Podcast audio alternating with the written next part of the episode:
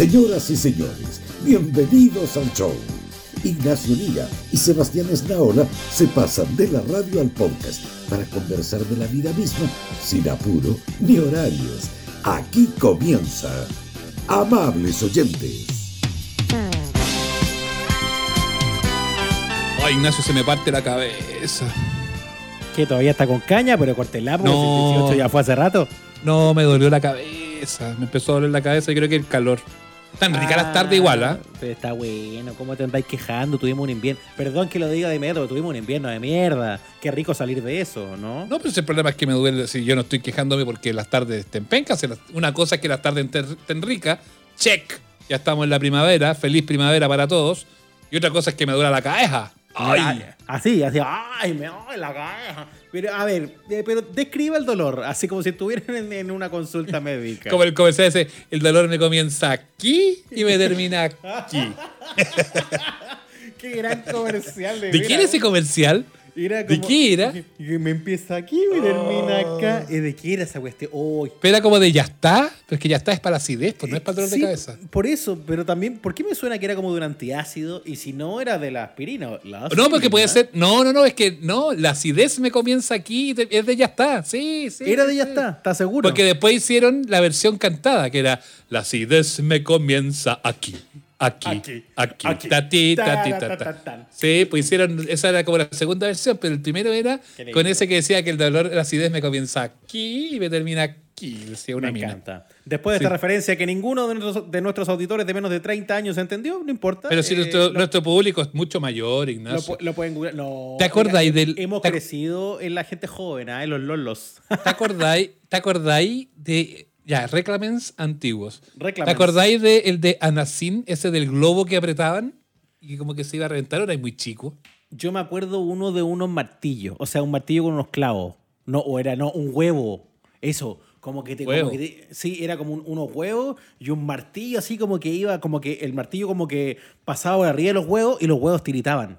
¿Cachai? Ah, ya, sí, sí, sí, me acuerdo. Sí, me acuerdo. Parece que era también era de como- Anacin. Sí, pero era de Anacin, pues, y los huevos, y los huevos tiritaban porque bueno, venía el martillo, el martillo me va a hacer concha y, venía, y el martillo como que se lanza y se lanza contra un huevo y no lo puede romper porque entre el martillo y el huevo había, Había una pasti- Anacin. una pastilla de Qué grande. Pero este de Anacin que yo me acuerdo era de un globo que lo sometían como una prensa y que lo empezaba como a apretar y que se iba a reventar y de repente llegaba Anacin y la prensa soltaba el globo y se iba con helio para arriba. Ay, no me decía, acuerdo de eso. Anacin, Anacin, al dolor le pone fin. Eran un poquito más obvios en la imagen, pero igual era bueno porque te ayudaban a entender para qué era el famoso remedio. po, po, y- Sí, pues. No como el de Solven, sabemos.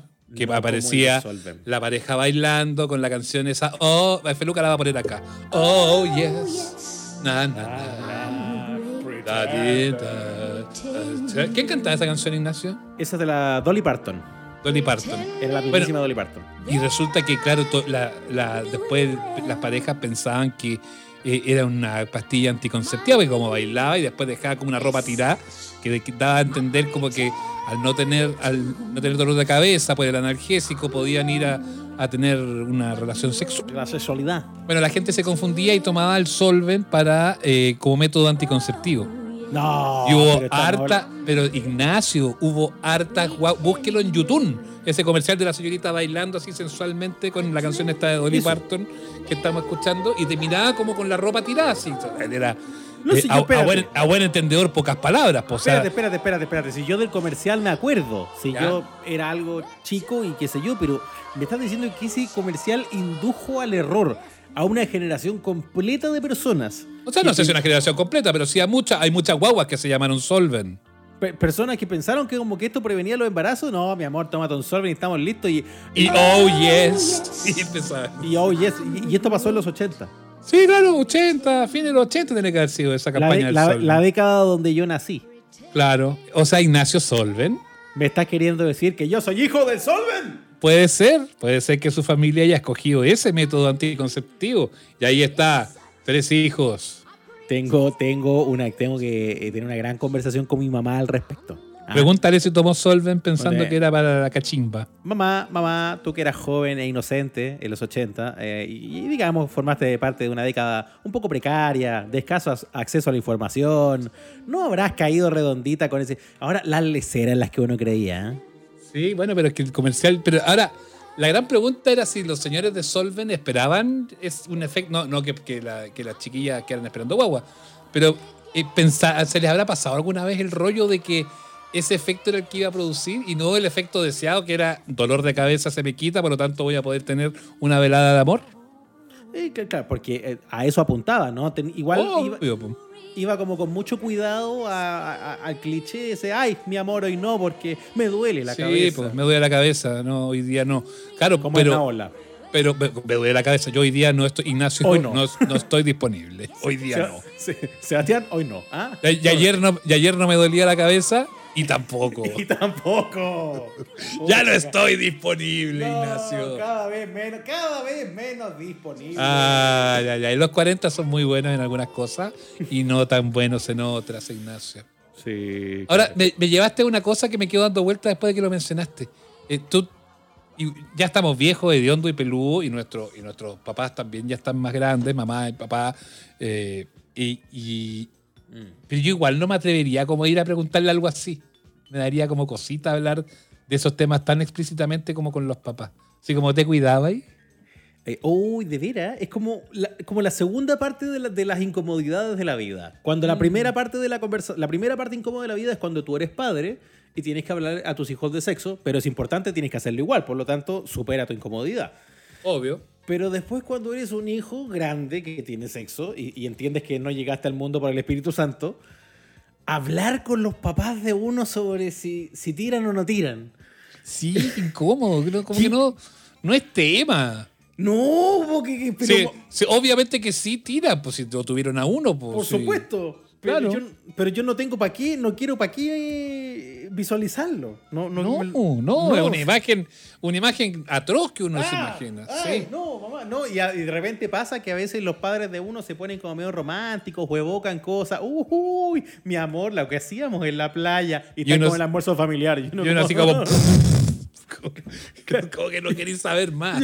Claro, atragantándote con la macha a la parmesana y yo, ay, ¿por qué? No, No, es necesario, no no, quiero es saber de necesario. esto.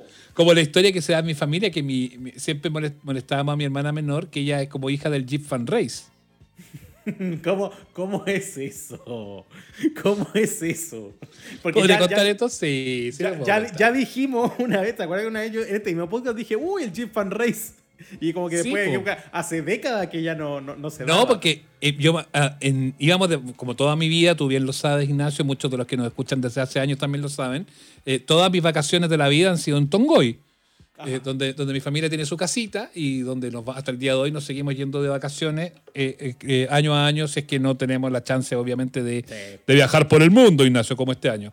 Eh, y, y resulta que donde está Puerto Velero ahora, para que la gente saque la imagen, la referencia, los que conocen, a donde está Puerto Velero, eso era un cerro nomás, un cerro pelado.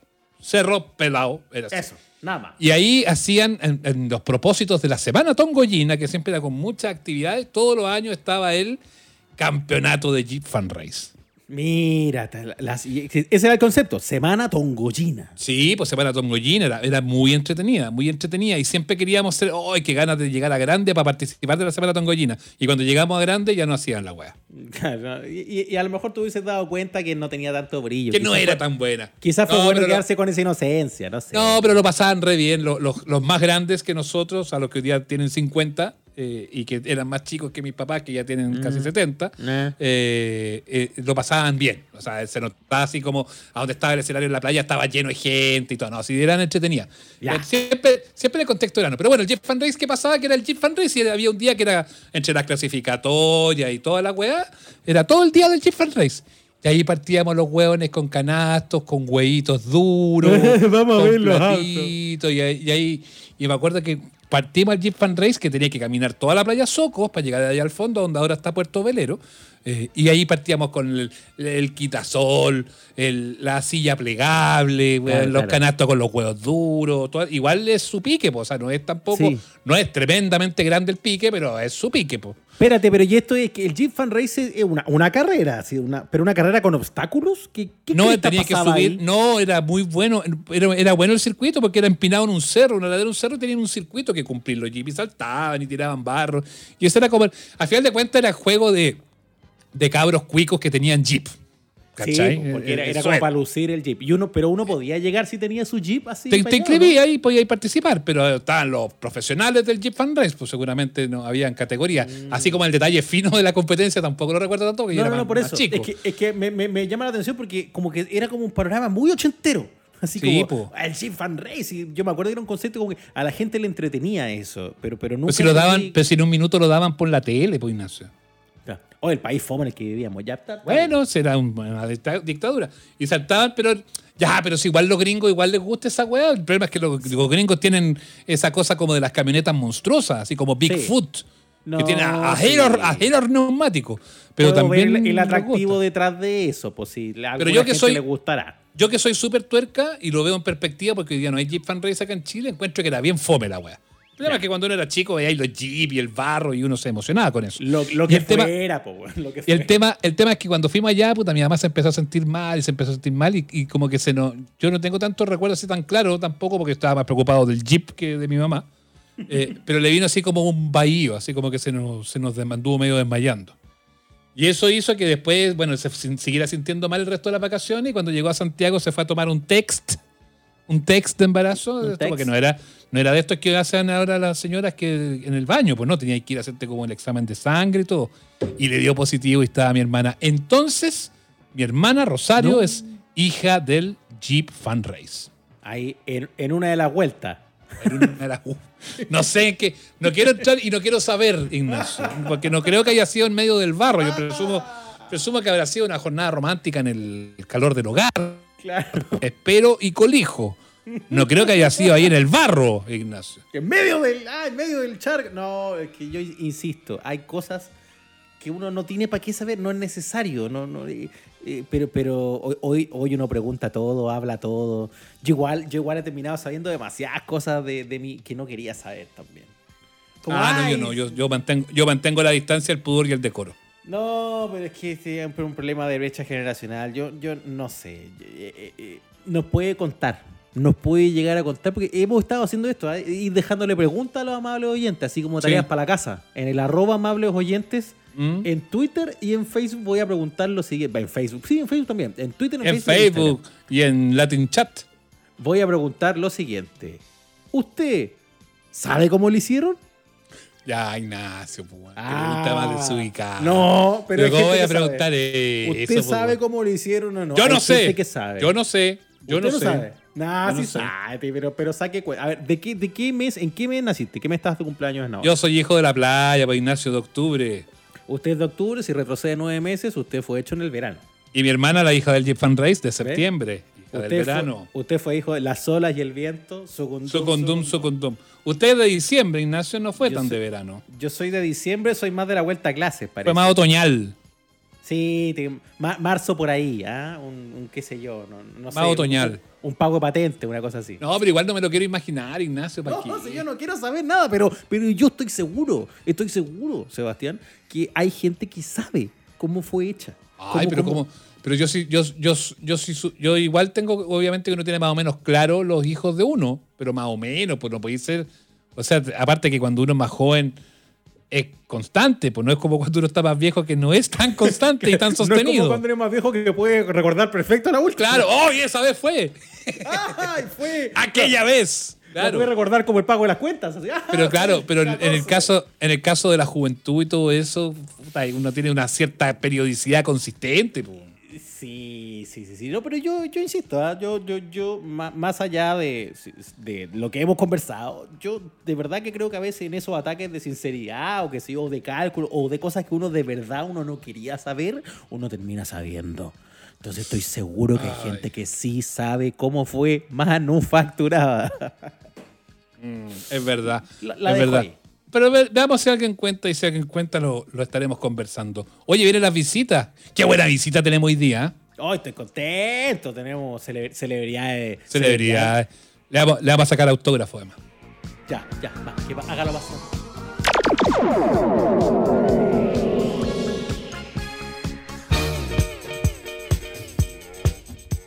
Ignacio, yo me acuerdo hace ya varios años, eh, está todo el mundo muy metido en, las cosas de uno, así las radios, las teles, los programas, los proyectos, los auspicios, todas las cuestiones, y había uno, había uno dentro del grupo así de gente que uno más o menos conoce, que era como pulga en la oreja y que hablaba de YouTube y que hablaba de las redes sociales, y claro, uno estaba como metido en Twitter y peleaba en Twitter y todo eso, pero no, él iba allá, no, YouTube, los videos, no sacar, y todos lo trataban un poco de loco.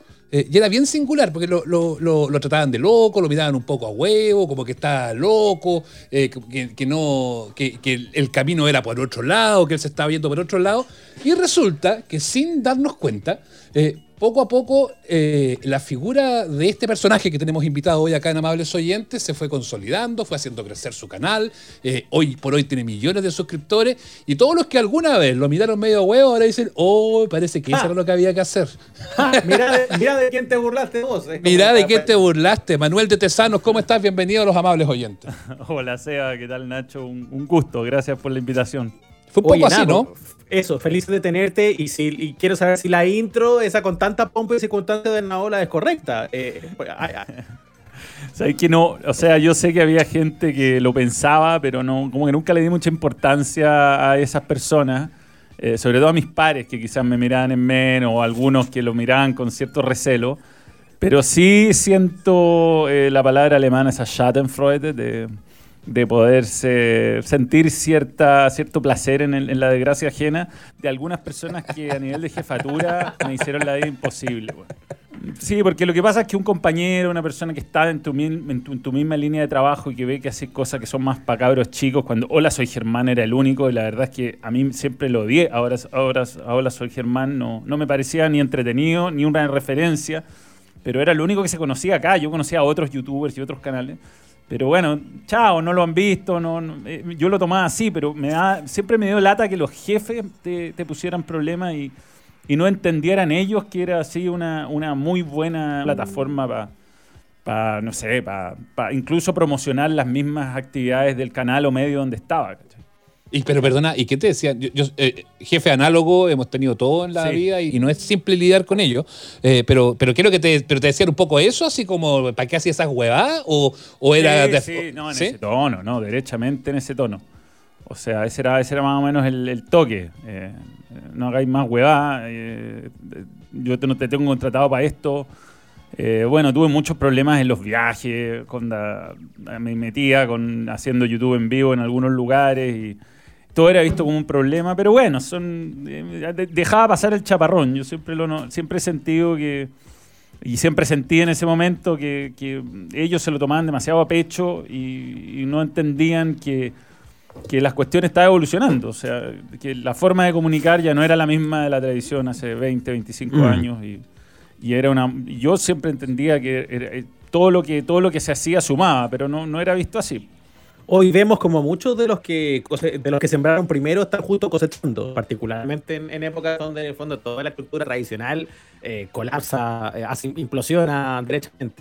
Y a mí me llama mucho la atención ver, tu canal, porque el balón con G eh, tiene, el lenguaje del youtuber, pues tiene ese eh, acelerado de cámara cortada, de hola niños, claro, nos reíamos de hola soy Germán, pero hay algo de esa velocidad, ¿no? Hay algo de esa entrega de contenido, de la portada llamativa, y para alguien que de todos modos por una cosa generacional, más viene de una escuela tradicional, imagino que es una reinvención. ¿Tuviste como que hablar para YouTube de alguna manera? ¿Cómo, cómo lo fuiste haciendo? Sí, tengo un tono que ha ido evolucionando un montón, o sea, si tú ves lo que ha pasado en estos cuatro años, no empezó tan ágil, no empezó tan dinámico, no eh, ha sido toda una búsqueda de, en el fondo, que el siguiente vídeo sea más entretenido que el anterior y eso se, se, convierte a veces hasta casi en un estrés pero ha ido, ha ido cambiando, uno va encontrando la forma, también vamos, lo, lo choro que tiene YouTube es que puedes experimentar y no pasa nada, o sea, si un vídeo o una idea que no, que no resultó, listo, nadie te castiga tanto y tratado de buscar nuevas líneas en el fondo de, a veces de, contenido, algunas funcionan muy bien, otras no tanto, y vamos un poco variando, tampoco hay tanta presión, o sea,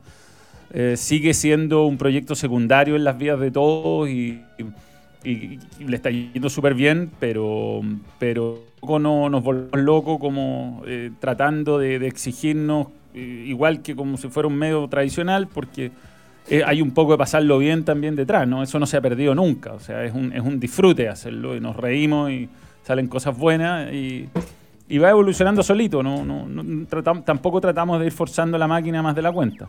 ¿Cómo llegáis Claro. al metalenguaje, eh, Manu? ¿Cómo, o Manuel, como hay que decirlo ahora. Eh, sí.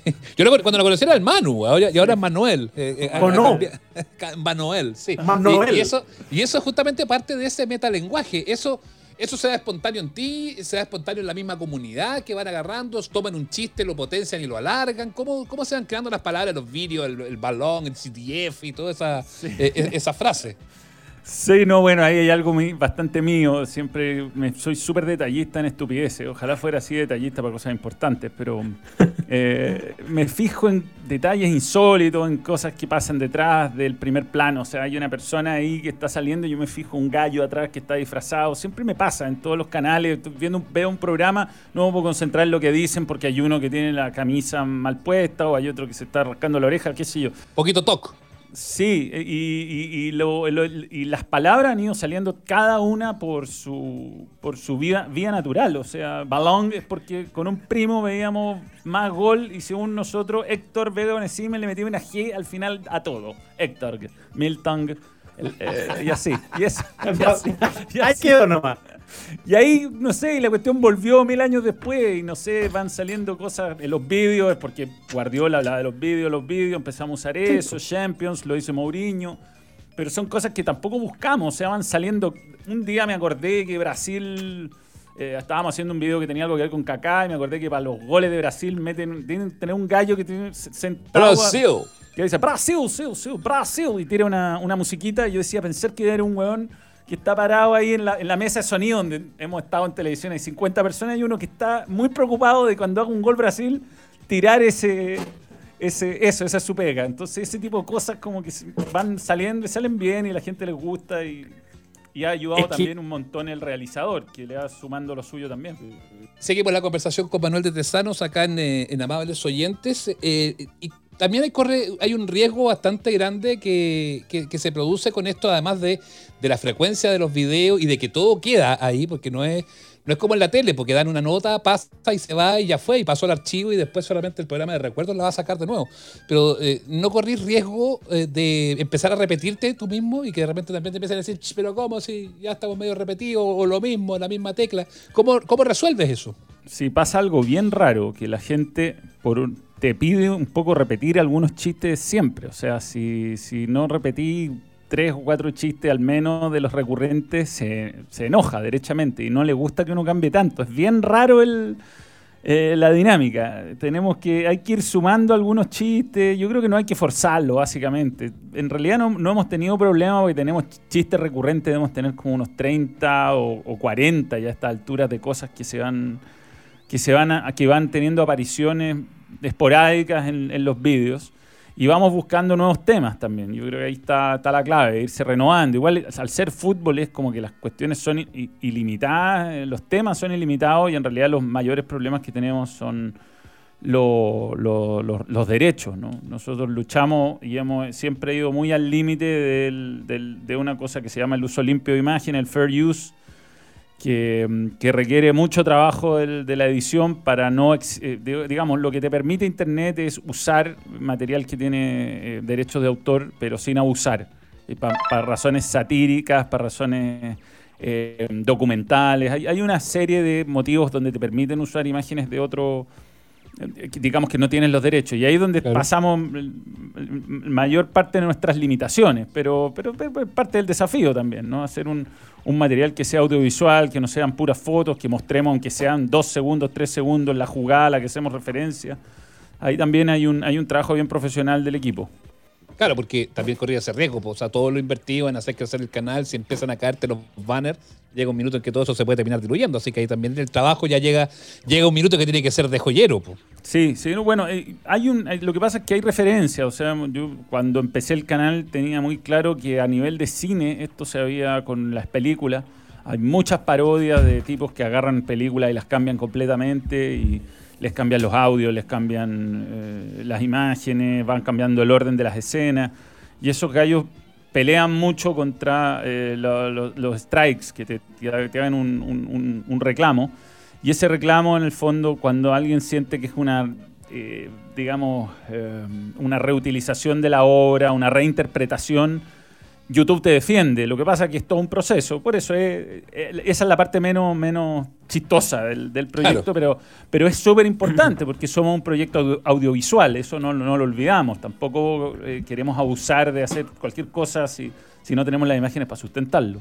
Oye, volví. antes, antes- sí, antes, antes de pasar, es que déjame preguntarle algo que en la ausencia de Nacho, que fue, eh, fue a comprar una- unas gaseosas para compartir hace un instante. Está muy bueno. Eh, está muy buena. No, pero es que tú hablabas recién de eso, de que si no decimos esto, eh, si no hacemos el chiste X, la gente se molesta.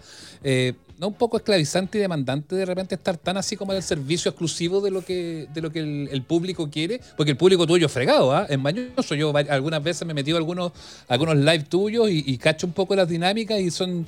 De repente hasta se ponen medios agresor. Sí, sí, me defienden también. Igual es una comunidad que es bien, es bien, es bien divertida porque al final saben un montón de cosas de uno que, que a uno, hasta a uno le lo sorprenden. Mira, yo, yo, yo hago los vivos y yo en el fondo tengo hartas referencias. Los canales, el canal de YouTube no es, es como dos canales en uno. Está están los vídeos, que son estos estrenos que hacemos cada dos semanas aproximadamente. Estamos tratando de hacer tres al mes quizás llegar a cuatro. Ese es como nuestro objetivo para este año. Eh, y además está la parte en vivo, y la parte en vivo es, bueno, la oportunidad de, contextualizar, ¿no? que yo creo que es tan importante y algo que está faltando tanto en nuestra so- sociedad. Hoy día las redes sociales creo que cometen eh, el, error, sobre todo la, parte como de sitios web y todo esta, este interés del clic rápido, está sacando de contexto todo. Y la verdad es que hay que tener tanto cuidado para hablar que la única manera, en el fondo, que siento yo que uno puede defenderse es realmente poder tener un espacio a la semana como el comunicador para poder decir exactamente las cosas como uno quiere. Y, eh, y eso y para eso hago los vivos, en el fondo, para que, ya, si dijeron que yo hice, no sé, maté a tal jugador, por lo menos poder explicar cómo lo hice y poderme defender con contexto. Y tampoco, yo no sé, yo como que uno ya se ha entrenado en, uno siempre está expuesto a decir alguna brutalidad y que y hoy día con las redes sociales que la mansaca, pero eh, uno igual está súper entrenado por la televisión y por la radio, tampoco eh, decir cosas que después puedan traer tantos problemas. Entonces es una, una buena mezcla, es una buena mezcla que, o sea, me da un buen complemento a mi carrera en el fondo tener estos vivos de YouTube que, que me permitan contextualizar y contar algunas cosas que no puedo contar en televisión o en la radio. Sí, pues ahí hay un costo-beneficio, Manuel. Eh, pienso, bu- bueno, y a nosotros también nos pasa un poquito incursionando con estas cosas. Eh, la gente, o digámoslo como se dice en internet, los hueones son harto más intensos acá, son buenos para pelear, son irrespetuosos, se pasan para la punta, pero también hay mucha verdad. Y cuando los medios tradicionales, los que todos trabajamos, tienen esta cosa tan depurada, se, se nos pierde mucho esa verdad. Entonces también siento como que tú veías esa, esa ventaja y se generan cosas maravillosas. po. O sea, en la tele a colores no te podíamos ver hablando con el bananero, como te No, vimos pues, en YouTube. no. po, weón. Y- y- oye, y del bananero lo encontré yo, pero un golazo. La cagó, qué bueno. ¿Cómo salió esa cuestión, Manuel? Fue, nada, le mandé un mensaje y yo siempre he sido fan. O sea, que eso ayuda mucho. Yo lo veo al bananero, lo veía, ¿cachai? Me sabía todos sus videos. Entonces hablamos, agarramos buena onda al tiro, me dijo, ya lo hago. Esto fue al principio de la pandemia relativamente, como que nadie, nadie se atrevía, yo creo, a hacerlo. Y yo dije, chao, porque si lo hacemos, lo hacemos con todo y me fui al carajo. O sea, todas- todos los chistes de pico y zorra que se podían hacer al mismo tiempo. Sí, pues, sí, eso es. Y un conocimiento sorprendente del mundo de la pornografía y todas esas cosas que eh, en ningún otro lugar uno la puede eh, expresar. Eh, nada, fue, salió bien, salió y, y- pero porque es natural y porque tampoco es tan planeado, creo yo. Y salió tan simpático, tan divertido, salieron tantas cosas. El clip donde él cuenta cómo conoció a, Ma- a Mia Khalifa tiene más de un millón de visitas en los tres minutos y tanto. Es una locura. O sea, lo, vio mucha gente. La entrevista completa la, ha visto. to- sigue siendo los videos más vistos en mi canal. Y son, bueno, hitos, cosas que pasan, que uno no los planea tanto a veces, pero que salen bien. Manuel, ¿y, y cómo entran en, eh, en conflicto, no sé, por los, los- los mundos, por los mundos de Manuel, por el mundo de la tele, el mundo de la tele bueno, hoy no estás en tele abierta, sí, cuando te toca, eh, toca transmitir los partidos de Chilevisión, que ahí de repente coinciden los equipos y te toca, pero no estás en noticiero, no estás en eso, sí estás en, en- en el cable, en el canal del fútbol, con, con programas especializados en fútbol, pero que igual, eh, obviamente, eso apunta a un público que es distinto. Eh, Entran mucho en colisión el mundo del balón con el mundo del, eh, de la profesión, de la profesión, por decirlo de alguna forma. No, fíjate que cada- eh, nada de ahora, de hecho. Ya cada vez menos. O sea, al principio tuvo un montón de conflictos. En Fox y en TVN, sobre todo, un montón, un montón. Pero ahora en la radio, de hecho, eh, hay un interés grande de hacer cosas juntos ya con el canal. Y en, en CDF, en Warner, me fueron a buscar pensando en, en- en ese aspecto mío. Potenciar ¿no? eso. Claro, aunque no lo hemos, no lo hemos usado mucho, no lo hemos eh, llevado mucho a, a- a- a- a cosas especiales. Bueno, en realidad sí, porque para la pandemia. El dosis de hicimos- fútbol, el dosis Claro. de fútbol que hiciste en pandemia era un programa hecho a la medida de Manuel de Tesaro. po. Ese programa lo hice desde mi casa y yo hacía de dirección, hacía, hacía todo en el fondo. Me armaron la, la- el- en el mismo sistema que hago yo mi, mi programa en YouTube, un- una gráfica, y yo desde ahí manejaba toda la entrevista, hacía la llamada. Lo único que ayudaba a la producción era en conseguir el invitado, que no es menor, pero, pero lo hacía. Y, y no, no, no entran en conflicto. Yo diría los mayores conflictos son familiares, mi, mi hija sobre todo, que ya es grande, entonces lidiar a veces con algunas cosas medias ridículas que hago eh, le, le cuesta, le cuesta, pero también eh, lo hemos ido conversando. La, la- la- la protejo bastante a ella de no, de no hacerla participar mucho, porque a veces, a veces, bueno, generalmente es simpático, pero hay veces que no es tan divertido y mejor Porque el troll, al el troll es troll 24 horas y, y le da lo mismo si es hijo, si es cualquier persona así Sí, importante sí. para uno que está al frente. No, sí, sí, no. Y sobre todo que también le comentan a ella y bueno, la tengo que cuidar. Entonces ese, ese tipo de Claro. cosas la hemos ido conversando. También al principio era como yo mucho menos, más despreocupado del tema. Y Porque también ahora- es ir ajustando las piezas en el camino, pues, o sea, vais, viendo ahí, ahí un poco lo, lo que se genera, pero igual es dar vuelta el marcador, pues, o sea, pasar de ser un obstáculo, un obstáculo para el canal o para la radio, y decir, oh, qué lata, qué cacho esta weá que estáis haciendo, qué lata, y ahora es como, oye, podríamos hacer algo juntos, ¿cachai? Como que. Sí, sí. Sí, no, no, es que eh, eso es lo ideal. eh, Que, que se que además yo siento que ponte tú los podcasts, lo- los canales de YouTube, eh, no, no son competencia como los canales son en competencia entre ellos, porque eh, es, tan específico todo, hay tanta gente, uno tiene tanto tiempo que eh, mientras más oportunidades exista de, de personas que puedan salir y dar su opinión y entregar su visión, dar su contenido, es mejor para todos, ¿no? Acá, eh, si mi contenido es entretenido, la va a haber gente que escucha este podcast y va a decir, "Oh, bueno, escuchar el podcast de Manuel. Y la gente que escuche mis podcasts y mis cosas diga, oh, voy a escuchar eh, eh, también a, a Seba con Nacho para ver qué, qué es lo que tienen para decir. Y así uno va conociendo y va viendo opiniones. Yo encuentro que Sí, este es el mejor formato donde uno no está eh, apretado por el tiempo, donde pu- pues uno puede, insisto, contextualizar y puede conversar como persona razonable. Yo, a mí eso de la agresividad que está pasando en, en muchos lados, la, la política, los programas de opinión en la tele, me, me estresa, ya ni lo veo. O sea, no, no, para mí no es la forma. Ahora, es heavy eso, eso que, que lo plantean porque es algo que tenemos detectado. Eh, perfecta, ex- las comunidades existen y van a seguir siendo. Y si un día vienes para acá, no es que la comunidad tuya se va a venir para acá o la de nosotros se va a ir para allá. O, o- y y- y termina siendo un choque divertido cuando se dan estos crossovers. Eh, Nos pasó, por ejemplo, cuando tuvimos a las chicas de las amicas, las amigas de las, con, la, con la ayuda de las amicas hace un tiempo atrás que estuvieron con nosotros, que como fue un súper trasvasije de, oye, qué bueno, qué bueno haber descubierto a Amable Oyente, o para los Amable Oyente, qué bueno haber descubierto a las amicas, ahora tengo otro programa para escuchar. No, no, como que eh, son a la larga comunidades complementarias las que se van produciendo en esto, más que, más que como la guerra, no sé, porque uno piensa an- an- antes cuando éramos chicos, no sé, por el canal 13 con el canal 7, porque Claro. se sacaban los ojos, que no se prestaban los rostros, y como que era todo, todo demasiado discutido. Además que eh, es muy importante que uno sea honesto y que sea exactamente la persona que, que, que, digamos, que a uno le nace ser en este tipo de cosas. Uno forzar...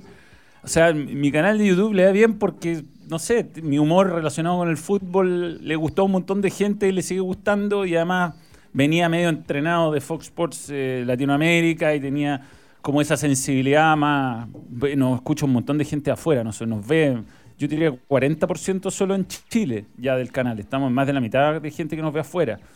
Entonces eso me ha ayudado y, y como esas aprendí a respetar un montón a todos los países y eso también eh, como que nunca tuve esa animo- animadversión contra otro, otros pueblos por el hecho de trabajar ahí.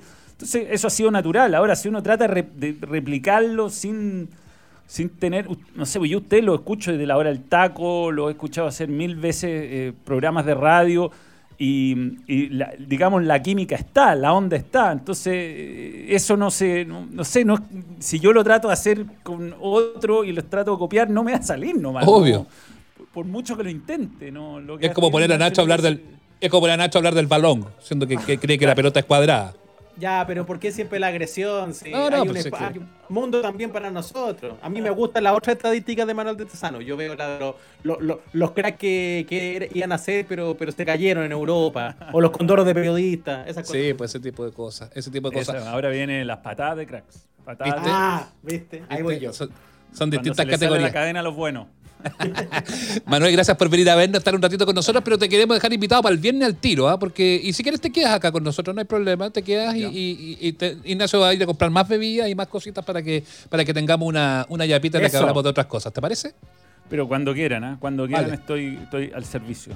Un abrazo. Un abrazo grande. Amables oyentes, un podcast de barrio tan bueno como el mejor del centro.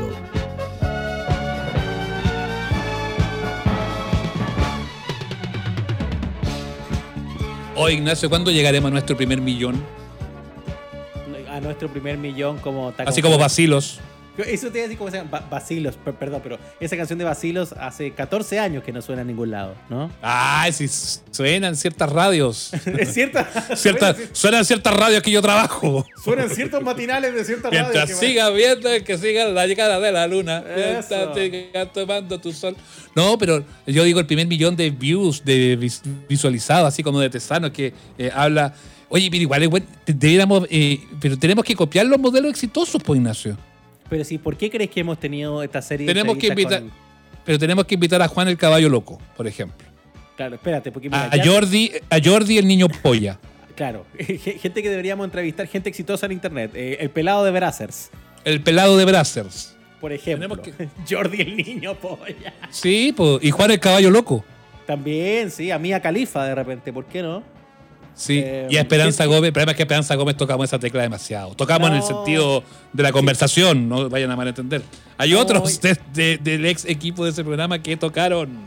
Es verdad, es verdad. No, y además que hay gente que no supera eso, como que todavía te uy, ¿y te acordás Silva. con No, no, pero no es Esperanza Silva. es Esperanza ¿cómo se llama? Silva? No, esa es otra. Salga de ahí. ¿Cómo se llama? Gómez. Go- ¿Te acuerdas cuando estuviste con Esperanza Silva? La actriz Ay, porno. sí. No, no, No, no, en es el esa. teatro, teatro con José Vilar. Oh, qué ridículo. Eh, Qué pero, papelón. no, hombre. Pero hemos tenido unas cuantas entrevistas con emprendimientos exitosos de lo digital, porque yo creo que Manuel con O es uno, sin duda. Manuel. Pero también pienso con, con las amigas acá que conversamos tanto, con la misma negra cesante que la rompe en las redes. Yo digo, como que sí, hay que empezar a Oye, lo bueno. igual en el primer mes de gente despierta 100.000 visitantes. eh, ¿Está bien o no? Ah, estamos sacando la calculadora. Muy bien. 100 mil Sí, pues primer en un- mes. en un mes. Nada de malo, ¿no? Claro, no seremos hola, soy Germán, pero. No, no, ni seremos Manuel, ni seremos la. Pero nos defendemos, pues. pero a- a- al- algo. Apuesto algo que todo esto tenían ni cuatro. Sí, pues as- así empezamos todos. Mm. Usted, la, la- la vaca olvida que fue ternero. Tal cual, tal cual. No, pero está bien, está bien. Me Sí, hay, que me con, gusta. hay que irse con calmita. Oye, Ignacio, estoy preocup- muy preocupado y estoy a punto de cortar esta grabación en este minuto e ir a, a- a encerrarme a algún lado.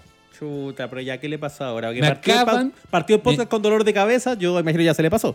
No, ya, ya ni, ya ni me duele la cabeza, pero además con la noticia que me acaba de mandar mi vecino, mi vecino Rodrigo el Polaco Golver, me acaba de escribir eh, a, a través de WhatsApp, me dice, vecino, asegure las ventanas que anda un puma suelto en el barrio. Nah, no te puedo creer. Ah, no, Un pero- puma, weón, en el barrio, weón. Puta, puta, ¿Y qué así? No vamos a hacer, no vamos a hacer la ordinariedad de Pablo Aguilera, pues bueno, acá no, aparte que acá no somos tan flight. no, lo- los problemas precordilleranos que tiene usted, ah, mira, ay, Bueno, eso pasa por, eso pasa por vivir en la loma del cerro. Hay un ¿Pero qué puma así? en mi patio. Pero ¿qué así si te encontráis con un puma cara a cara, weón?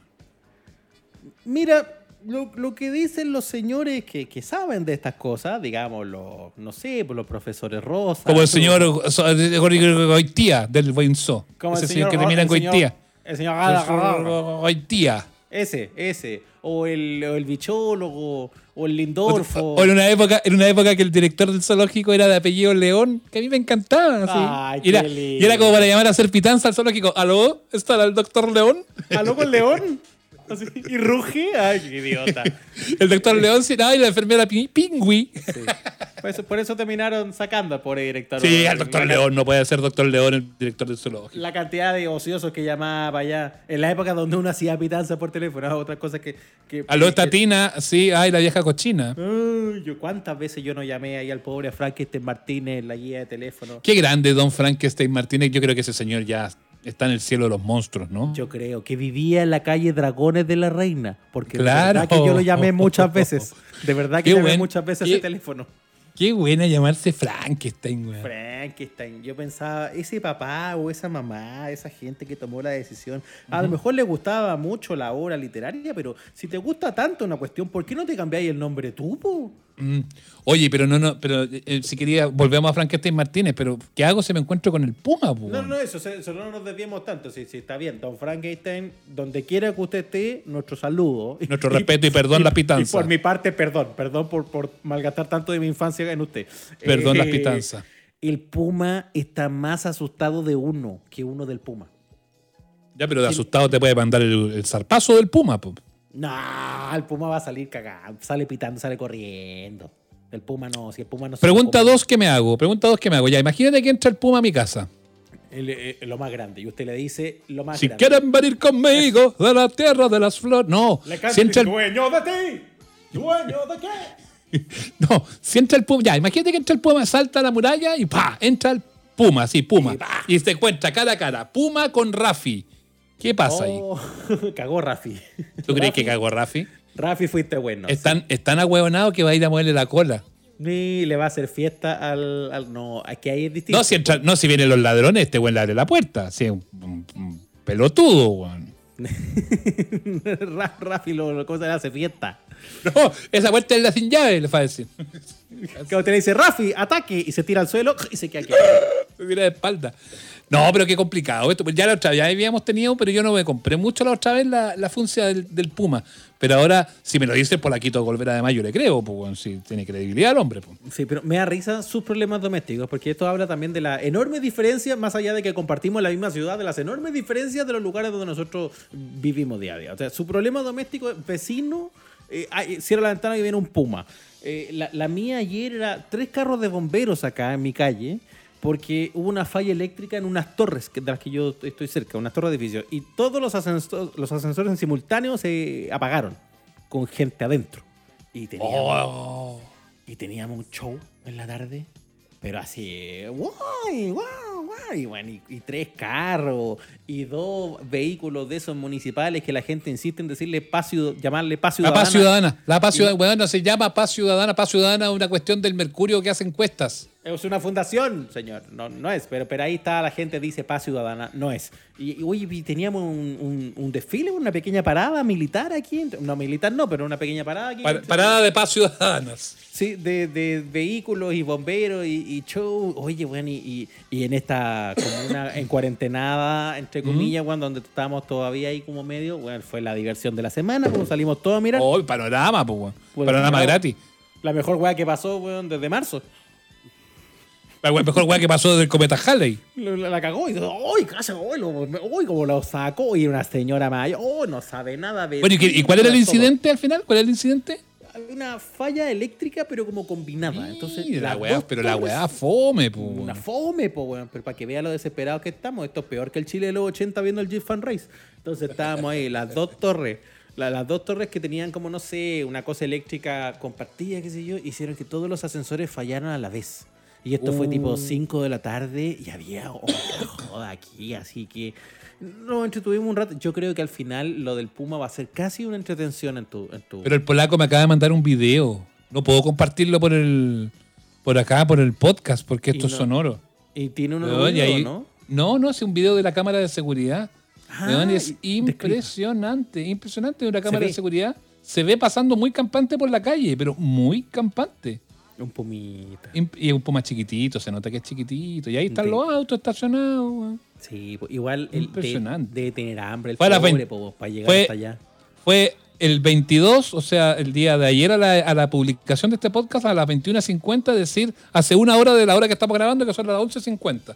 O sea, está fresquecito el video, efectivamente. ¿Es de ahora? Es de ahorita, de hace una hora, desde este de momento. ahorita. Oye, ¿por qué, Oh. y, y por qué no ya cierra la ventana y todo lo que usted ¿Y por qué no le deja una cosita al puma, weón? ¿Y qué le dejo al Puma? ¿Qué comen estos gallos? hambre, pues no te quedó sobre costilla del otro día de la, Pero si para eso está Rafi. de la que hicimos. Ah, usted va a, usted va a sacrificar. Pero si el hueón está afuera, ¿qué queréis que haga? Pues yo no me voy a dar ni cuenta cuando entre el Puma. pues, weón. bola, weón. Después, weón, todo, después de todo lo que hablamos de las mascotas, o sea, quedar sin perro usted, entonces es como un reality. Bueno, pero si entró el Puma, pues weón, ¿qué voy a ir a sacrificar yo? eso. No, no, no, voy yo, voy yo en defensa de los animales. No, pero pa' que- pa' que Le digo, salga- Rafi, ucha, ucha, le digo, ucha. Para que salve a Rafi de ser consumido por, la, por las fauces de Puma, no, no le quedó una sobra de 18 así un No, pedacito de no. algo. Ah, me quedaron chorizos, pero yo creo que no le va a satisfacer al Puma, fíjate. No, unos chorizos. Sí, sí, lo- va a ser como el aperitivo del Rafi. Lo único que quedaron fueron chorizos, weón. Pucha, no, no, No. no, me, me- me complica. Ya, No, yo pero creo estoy, que- estoy con el abuelito Ignacio, no, no, porque estoy preocupado, me, me- palpita el corazón a mil con, eh, con, con esta, esta información del Puma acá de mi barrio. A mí, a mí, yo siento de inmediato que esto es como casi vamos a hacer esa, esa cosa bien corneta que hacen los colegas, pero vamos a decir, esta es una noticia en desarrollo, porque van a pasar más cosas. Después no tenéis que contar qué ocurrió. ¿Con el Puma? Con el Puma, pues, obvio. Sí, eh, van a haber más grabaciones de cámara. A lo mejor si se va a meter a la casa de un vecino, quizás agarra algo en un patio, qué sé yo, pero, pero yo. Pero al final de cuentas, igual to- todas estas noticias de los Pumas bajando a la ciudad son bien cornetas, porque todos hay hartos videos del Puma, pero nunca lo agarran. No, pero si el Puma se devuelve por donde vino, si está perdido. Y yo insisto, está más asustado que de nosotros que nosotros de él. Si el Puma cacha que está como que medio así como, como chancho en misa, medio como. ¿Tú alguna vez tenido. Un encuentro así con un animal? ¿Viste la otra vez? Salió cuando estábamos hace algunas semanas de unos gallos en México o en Perú, no sé. Al ladito, México o Perú, no, no, no- Ah, sí, por ahí. No, pero en Perú no hay osos, tiene que haber sido en México. Que se encontraron con un oso, así como cara a cara, y que el oso como que se acercó a ellos y como que de hecho como que les quería quitar algo y, y se tuvieron que quedar así como momia. Y, y después apretó el oso cachete, weón. Ahí yo me quedo, pero pálido, weón.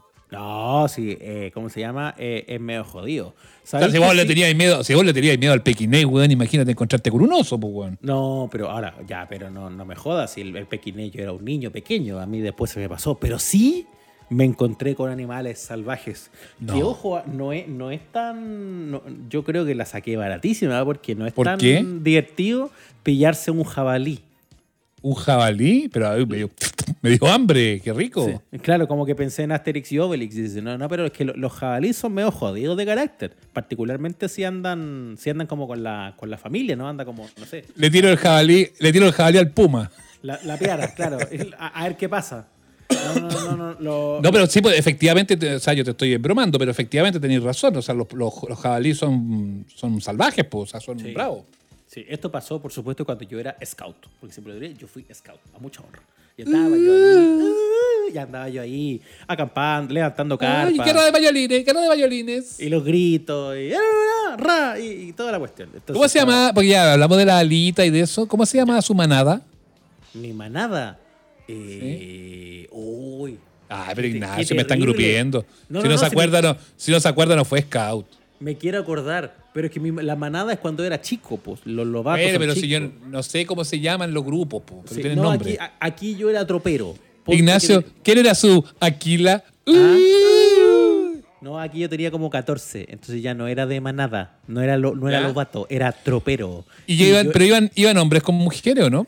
Eh, no, ahí está, y todavía, o sea, eh, va, va todo el grupo scout de campamento, pero te Ya, pero los campamentos, los campamentos eran, los campamentos a final de cuentas eran hueveo, pues bueno, se joteaban los chiquillos con las chiquillas o los chiquillos con los chiquillos, no sé, y cada uno con su Por- gusto. por en la noche, en la noche destapaban algo o, Por. ¿Eh? No, pero es que a los 14 todavía éramos medio chicones, pero después sí, porque lo que pasa es que después está ahí en la ruta. Y en la ruta, los que están separados, como, hombres eso es como, mujeres, car- es como carrete ya la ruta, ¿no? Sí, y ahí ya tenéis como 16, y ahí los grupos son mixtos, y ahí es como que ya, ya. Ya van a puro bololear, Ta- por ta- decirlo.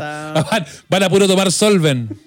Van a puro pololear, qué inocencia más linda. que Para no. puro tomar solven. Van a puro darse besitos. Ya, Oye, pero- el jabalí, el La, jabalí. we- la weá que yo tenía 14, estaba en el tume, me levanté a las 3 de la mañana a miar por ahí a, la- a la naturaleza Y le measte la cara al jabalí. y me encuentro uno de estos monos jale. Oh. Y me Asado, dijiste. Y me, as- no, me asusté, po, me asusté. Si no, no, no. Porque además yo eh, algo había visto, qué sé yo, que en general los bichos salvajes no, no, ¿cómo se llama? Es cierto que también se asustan tanto como uno, pero también uno sabe cómo reaccionan. Entonces, nada de lo que uno haga en el momento, eh, aunque sea salir, aunque sea retroceder, tiene que ser rápido. Eso es lo que lo, lo- de lo, lo poco que yo tengo de conocimiento. O sea, ¿Y, y aplicaste eso o quedaste así paralogizado? Es que para mí fue fácil no moverme porque quedé congelado, básicamente. Me como que quedé así, como, uy. Te entregaste a las fauces del jabalí. menos mal que ya había terminado de hacer pipí, si no esto me habría pasado. Te me ahí. mismo, po. Te Claro, me ahí, sí. pero. eh, O con ahí ganas. con la, con la tulita en la mano, no, no sé. No, no, no, no, no. Ya, ya, ya había ocurrido. Pero igual, me quedé así como muy, muy quietecito, muy quietecito y como que nos miramos. Él me ¿Y, miró. y el, y el yo lo bicho se fue? Él me miró, yo lo miré, yo le sonreí y le quise hablar. Eh, no, no, no, no, como que sí, hubo unos, no sé, unos cinco segundos de miradas a lontananza ¿Ya? y, y luego yo de a poquito, de a poquito, manteniendo aún la mirada en el animal, retrocedí. Unos Retroceder nunca, rendirse jamás. unos pasitos, porque yo lo único que, que sabía en ese entonces y que, y que sigue siendo mi único conocimiento como de encuentros en la naturaleza, que usted lo que vaya a hacer no lo haga brusco. Sí, porque si empezáis a gritar, se va a asustar el bicho y ahí te puede atacar. Po. Porque, porque eh, el jabalí, aunque uno lo crea, no solo puede arrancar, el jabalí también puede cargar. Particularmente si está protegiendo a sus crías. Y yo no tenía idea si que ahí mismo andaban, no sé, po, los huevos de jabalí. Idiota. Weón, hay una, me pasó una talla muy buena, muy buena, con animales salvajes también. Y tan salvajes. ¿Qué se pilló? Con animales Mire, salvajes. Un lo gato. situó, lo situó en contexto, lo situó en contexto. Funeral de mi suegro. Ya. Iglesia en Rancagua, funeral de mi suegro. Rancagua. Un, lugar, exo- un lugar exótico, Rancagua. No, no, pero, la- pero le estoy hablando de animales salvajes y estoy poniéndolo en contexto en un funeral. Pues, o sea, ya la situación es bien sí, insólita. Ya, ya es bien extraño. Sí, ya es bien insólito. Estábamos en el velatorio de mi suegro y resulta que era una iglesia media antigua y ahí estábamos como en la sala ardiente, como le dicen. ¿Viste que le dicen la capilla ardiente en el lugar donde te velan? De veras, ah, yo siempre he encontrado que eso suena tan de película italiana. Es como para tomar sol en la capilla ardiente más que para morirse. Sí. Oye, va- Sí, vamos a la capilla ardiente. Es como esa, Bueno. insisto, esa es como películas de monjas de Tinto Veraz, pero bueno. Bueno, la cosa es que estaba ahí el suegro y, está, y estábamos ahí recibiendo a los a los gente que nos daba los pésames, en fin, todas las cosas. Y estaba mi, estaba mi bueno, eh, mi cuñada con mi cuñado, con, con, con todo ahí. Y de repente el Toño, mi cuñado, dice voy a ir al baño. Y va al baño que era como por dentro de la iglesia, pues, o sea, como por los patios de dentro de la iglesia. Ya era de noche, ya era de noche. Y de repente llega pálido el weón. llega.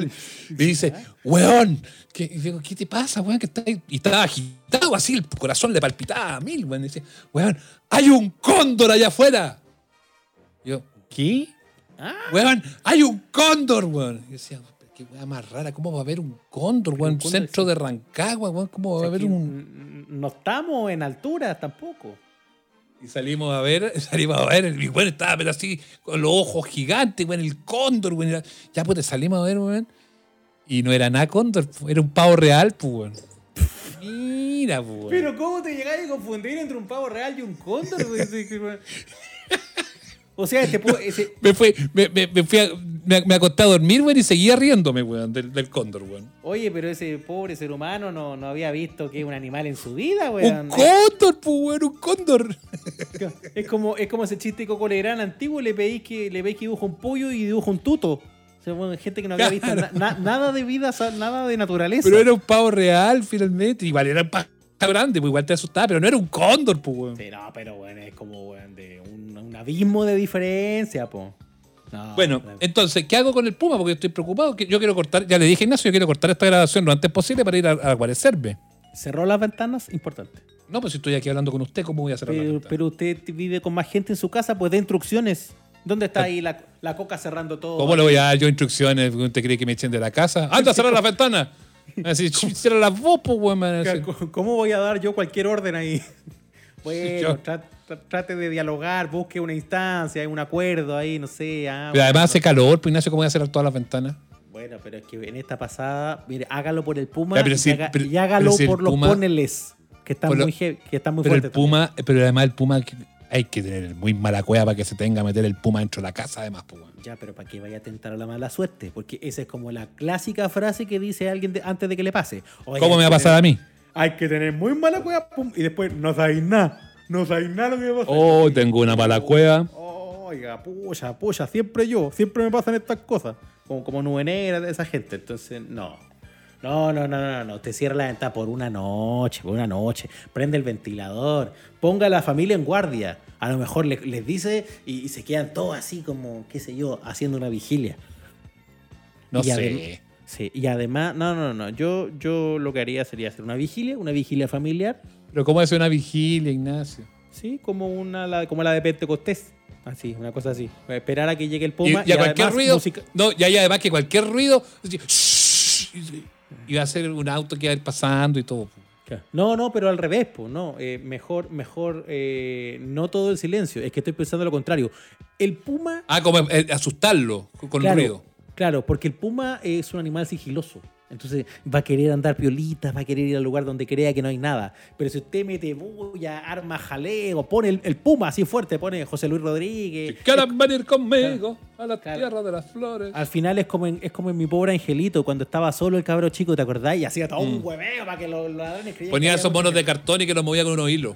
Eso. Entonces yo creo que eso es lo que tenéis que hacer hoy día. La gran pobre angelito y mañana me contáis. Ya, yo no puedo aguantar más, Ignacio, cerremos este asunto. Tengo que ir a, a- a resguardar a mi familia. Sí, vaya a tomar las medidas pertinentes mientras yo le recuerdo a usted, amiga y amigo amable oyente, y que estamos disponibles en redes sociales con el arroba amables oyentes. Nos Muy bien. ahí en Twitter, en Instagram. Síguenos en Instagram, está bueno ahí para que, eh, qué sé yo, comentemos. Nos puedes decir, como hablamos al inicio del programa, eh, responder esta pregunta que dejamos flotando en el aire.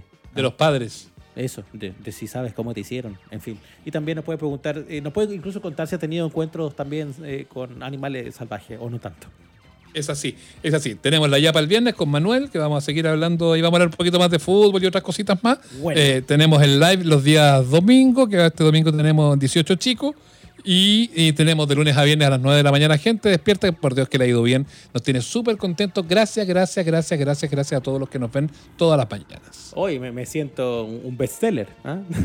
Sí, un bestseller. Somos Un todo un bestseller. Somos sí. todo un bestseller. eh. Oye, ya. eh, eso, pues, chiquillos y chiquillas hermosos. Muchas gracias por estar. Abrazos a nuestro gran Feluca. En Qué grande de Feluca, el en- mejor. el mejor, el mejor. El precio. contradictor de amables oyentes, el que nos pone en aprietos. Sí, es nuestra Contraloría. ¿ah? Sí. A sí, propósito sí, de cosas de esta semana. Ya, es pues. cierto. Ya, Besos y nos abrazos vemos, que nos vemos pedazos. entonces.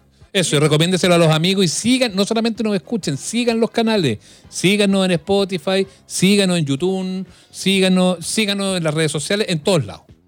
Ya, suscríbanse, que estén muy bien. Hasta luego. Chao.